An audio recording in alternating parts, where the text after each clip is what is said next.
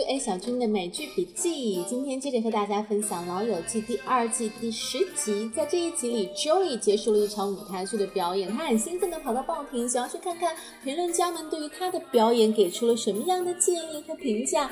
但是结果呢？Why don't we just listen to the dialogue? Joey, just slow down. They're not going to be sold out of papers at 1 o'clock in the morning. I'm excited. I've never gotten reviewed before. You were so amazing as the king. I was really impressed. I was. Here it is. Here it is. The only thing worse than the mindless adolescent direction is Joseph Tribbiani's disturbingly unskilled portrayal of the king. Okay, look, that is one guy's opinion. All right, Phoebs, read yours. Okay. The only thing worse than the mindless adolescent direction is just Does anybody have one from a different paper? Ross, read yours. I don't want to. Joey, honey, they, they don't know what they're talking about. Yeah, maybe they do. I- I've been doing this ten years and I haven't gotten anywhere. There's got to be a reason. Come on, man. You just uh, you're just paying your dues. No, no, no. It's it's too hard. It's, it's not worth it. I quit. Oh, crazy. Wait, wait, wait, wait, wait, one minute, wait a minute. I believe this will change your mind. In a mediocre play, Joseph Tribbiani was able to achieve brilliant new levels of, viewed on page 153, sucking. 好，我们接下来再调分缕析的听一遍。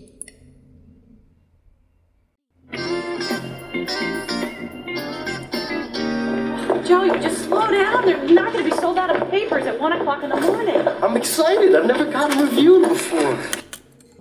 Joey 一定是很着急，走得很快，所以 Rachel 告诉他，Slow down, they are not going to be sold out of papers at one o'clock in the morning。凌晨一点钟是不会有那么多人买报纸的，所以你放心，肯定还有，慢点走吧。这个地方 sold out 指的是卖完，要注意它和 run out 有一点区别。Something run out 指的是这个东西快要用完了，比方说家里的牛奶快要喝完了，We are running out of milk。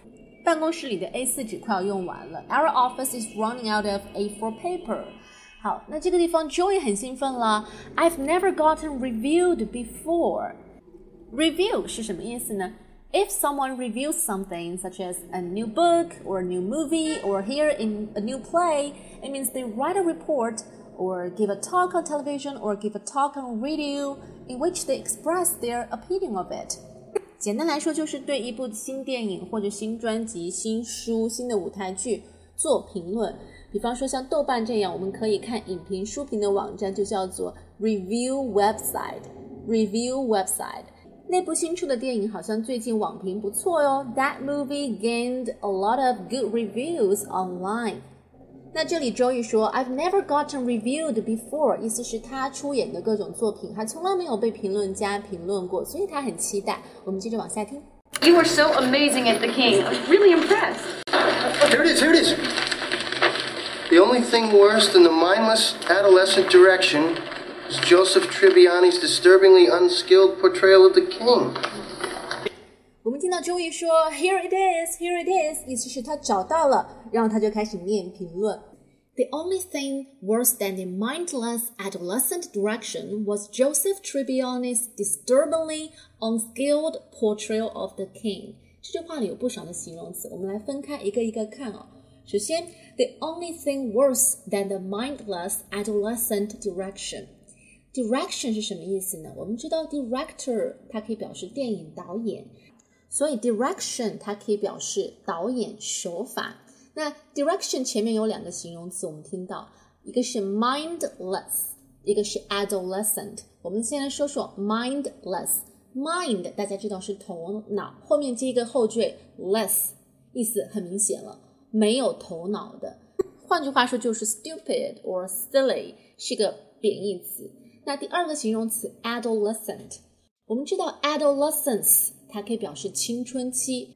那 adolescent 它作为形容词，除了可以表示青春期的，它还可以表示一件事情不成熟 （unmature） 或者说 unprofessional 不够专业。所以这句话 “the only thing worse than the mindless adolescent direction” 意思就是，在这部舞台剧里面，还有什么比无脑又幼稚的导演手法更糟糕呢 It was Joseph Tribbiani's disturbingly unskilled portrayal of the king。那在后半句话里面，我们注意到了 Joey 扮演的是国王，在剧里面 portrayal of the king。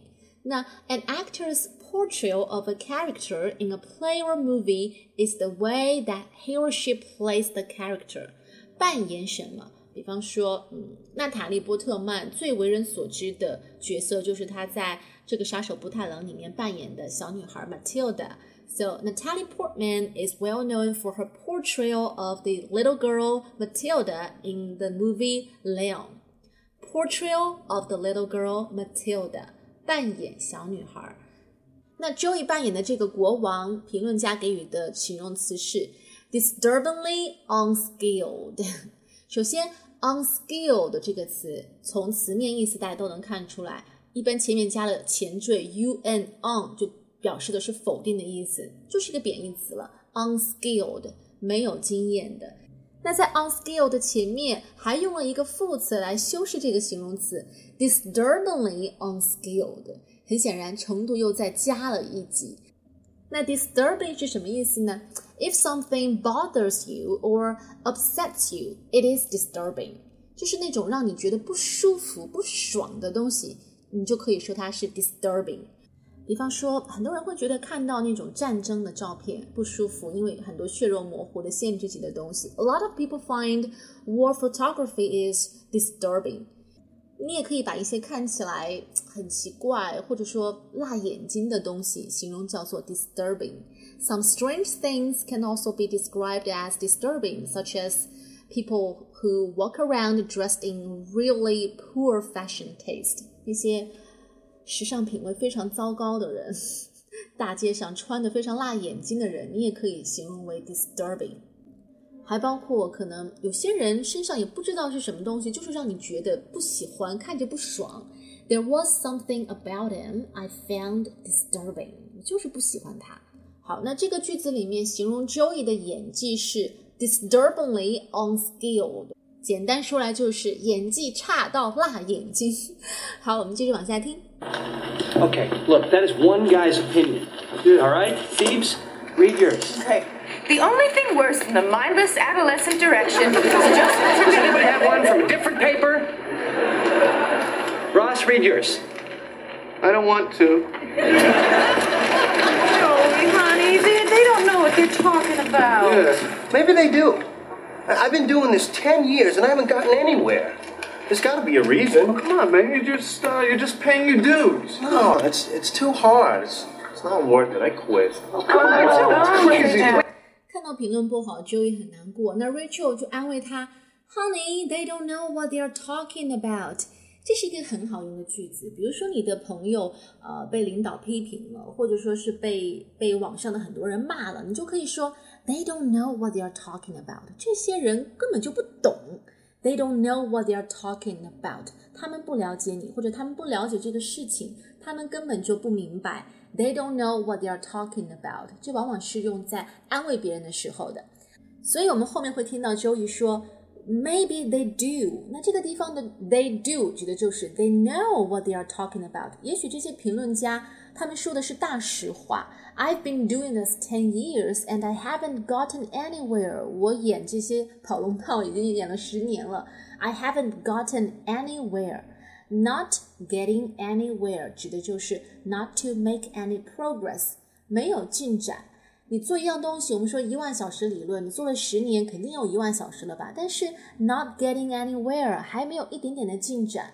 There's gonna be a reason，肯定是有原因的，大概就是我没有天赋吧。Joey 感到很丧气。那 Ross 就接着来安慰他，他说，Maybe you're just paying your dues。Pay somebody's dues 什么意思呢？It means to work hard and suffer difficulties before achieving success，指的是在成功之前，一个人需要不断的积累失败的经验，以作为经历和阅历。比方说啊、他想成为一个百老汇演员，但是在那之前，他必须要慢慢来，要先从一些名不见经传的小镇上开始表演起。So she would pay her dues in small town shows before she finally got a Broadway part. 好，pay one's dues，积累经验和阅历。但是 Joey 想放弃了，他说：“It's too hard, it's not worth it, I quit。”不值得，太难了，我想放弃了。就在这个时候，Monica 似乎从另外一张报纸里面发现了一个好消息。我们接着往下听。I believe this will change your mind. In a mediocre play, Joseph Tribbiani was able to achieve brilliant new levels of, continued on page 153, sucking. Monica 念的这段评论是这么说的：In a mediocre play, mediocre 这个单词是什么意思呢？If you describe something as mediocre, you mean that it is of average quality, but you think it should be better，指的是一个东西非常的 平庸，但是你认为可以做到更好。换一个单词就是 ordinary，所以说 mediocre 更简单的单词就是 ordinary，平庸的、平凡的。In a mediocre play, Joseph Tribbiani was able to achieve brilliant new levels of. 他肯定是看到了 brilliant 这个积极的单词，所以他觉得啊，一定是一个好评论。但是这一页还没有念完，所以 Monica 说道，continued on page one fifty three。我们接下来翻到第一百五十三页。那翻过去之后，看到一个单词 sucking，所以整句话是 Joseph Tribbiani achieve new levels of sucking。Joey 的烂演技又达到一个更高峰。Well, this is really disencouraging，太让人丧气了。好了，我们接下来把这段对话再听一遍。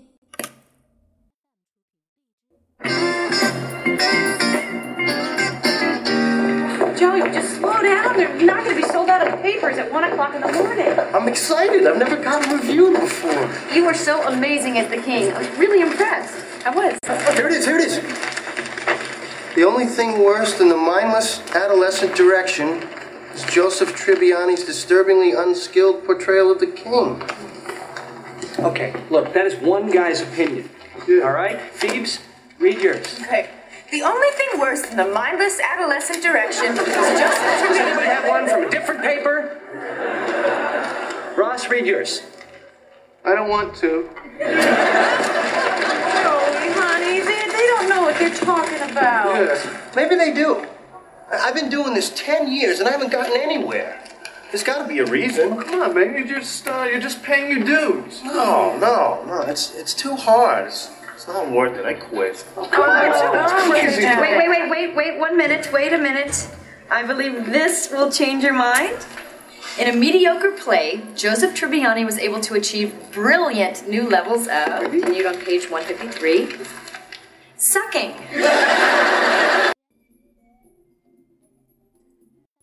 好，那么节目最后我们再来回顾一下今天学习到的一些知识点。首先，review 这个词它可以表示评论，对于新电影、新专辑、新话剧、新书等等的评论都可以叫做 review。那另外，现在我们常说的什么东西很辣眼睛，你可以用 disturbing 这个形容词来说。形容那种没有头脑、很 silly、很 stupid 的东西或者人，你都可以用 mindless 这个词来形容。如果你想说一样事情很长时间都没有进展，你可以说 not going anywhere，或者是 not getting anywhere。It means not make any progress。嗯，还有 pay one's dues 指的是积累经验和阅历，pay one's dues。然后下一个词是 mediocre，mediocre 指的是 ordinary，平庸的，平庸的。 好了，以上就是今天的主要内容了，希望你喜欢，咱们下一期再见啦，拜拜。